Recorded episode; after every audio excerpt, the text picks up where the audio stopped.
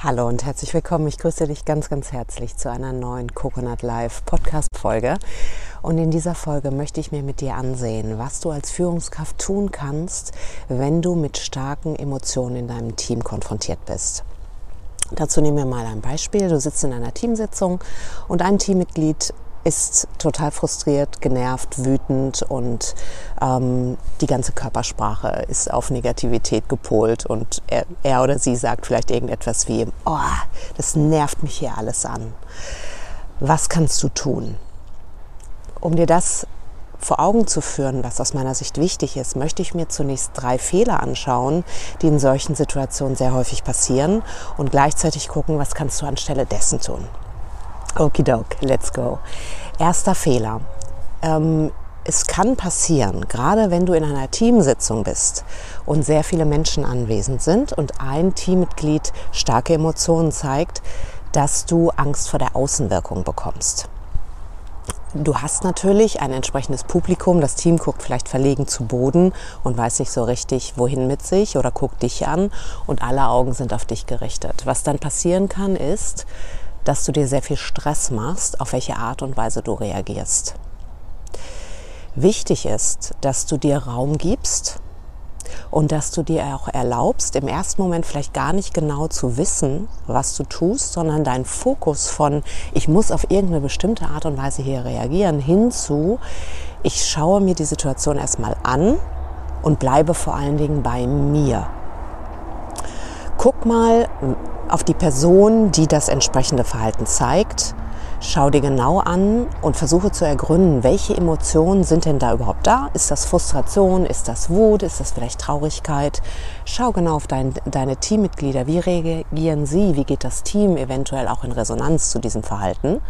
Und schau vor allen Dingen auch auf dich. Was passiert in dir? Welche Bewertung hast du? Ertappst du dich vielleicht bei dem Gedanken, oh mein Gott, muss hier immer einer quer... Äh, ähm, ähm, schlagen oder ähm, bist, du, bist du in irgendeiner Form angegriffen, dass du irgendwie denkst, oh, ich muss hier auf eine Art und Weise reagieren.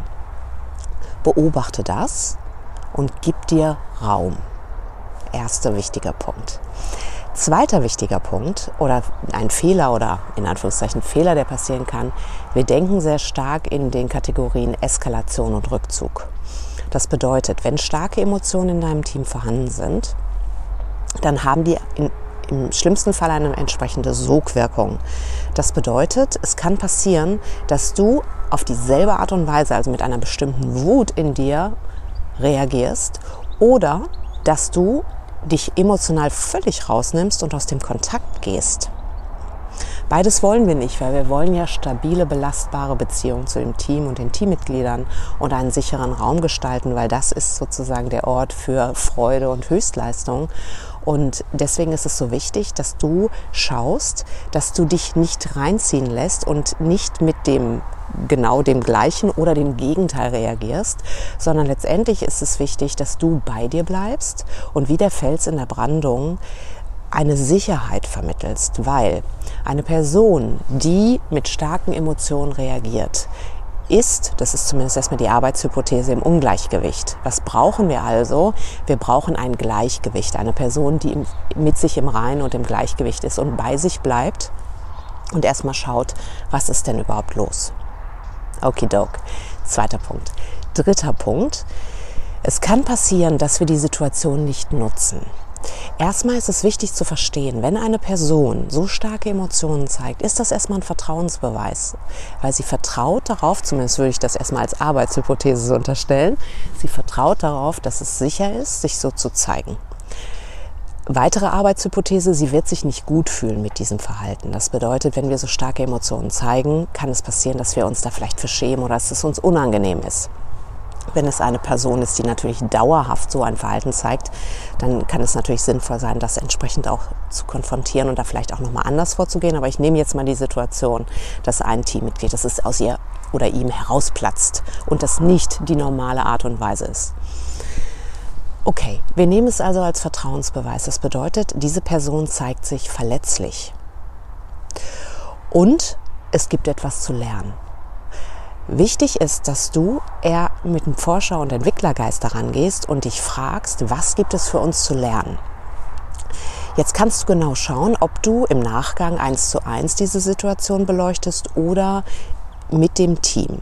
Wenn du es mit dem Team machst, kann da eine große Chance drin liegen, weil das Team auch lernt, wir dürfen uns auch mal verletzlich zeigen und auch jeder von uns hat mal das Potenzial, sich wie eine Kiste Knete zu verhalten und das ist auch okay, solange wir das als Team nutzen, um zu lernen. Das bedeutet, du setzt den Forscher- und Entwicklungsgeist, ähm, äh, nimmst du und guckst, was will gelernt werden und kannst fragen, hey, was ist los? Du scheinst frustriert zu sein. Ähm, was ist das, was dich sozusagen hier ähm, so nervt? Dann bekommst du wichtige Informationen, wenn du gut zuhörst. Jetzt ist vielleicht das andere Team noch anwesend und diese eine Person fühlt sich, du merkst, sie fühlt sich an der Stelle vielleicht etwas unwohl, weil du sie mit dieser Frage sozusagen konfrontierst. Dann kannst du etwas Gutes machen, was ich sehr gut finde in Teams. Du kannst beispielsweise fragen, wer von den anderen Teammitgliedern hat, hatte auch schon mal so eine Situation, wo er vielleicht, wo ihm der Hut hochgegangen ist oder ihr und äh, sie vielleicht irgendwie ein Verhalten gezeigt hat, wo sie im Nachgang gedacht hat, oh, hätte ich mir auch sparen können. Weil was passiert, wenn du das tust? Du schaffst eine Verbindung und du schaffst vor allen Dingen ein Verständnis dafür, dass es uns allen passieren kann. Und damit es, nimmst du die, die Schärfe aus der Situation und du hilfst den Menschen, das zu adressieren, worum es geht, weil es geht ja letztendlich nicht darum, ob jetzt einer ausrastet oder nicht, sondern es geht darum, dass wichtige Informationen an der Stelle sozusagen geborgen werden müssen, damit ihr als Team besser werdet. Genau. Und das ist mir immer wichtig in meiner Arbeit, dass die Führungskräfte sehr bewusst entscheiden, wie gehe ich in dieser Situation mit, diesem, mit, dieser, äh, mit diesen Themen um. Gehe ich in das 1 zu 1 Setting und konfrontiere das oder beziehungsweise bespreche das oder mache ich das im Team, weil das unterschiedliche Auswirkungen hat. Und diese Fähigkeit in Auswirkungen zu denken, in psychologischen Auswirkungen auch, ist aus meiner Sicht entscheidend für die Führung der Zukunft. Wenn du mehr darüber lernen möchtest, habe ich etwas äh, Geniales für dich, weil ich werde neues Führungs Führungskräfteentwicklungsprogramm an den Markt bringen, wo du genau lernst, dein Team in die Eigenverantwortung zu führen und mit den psychologischen Dynamiken souverän und sicher umzugehen. Und wenn du Interesse daran hast, dann schreibe mir einfach eine Mail und äh, ich würde dann mit dir ein individuelles Gespräch führen.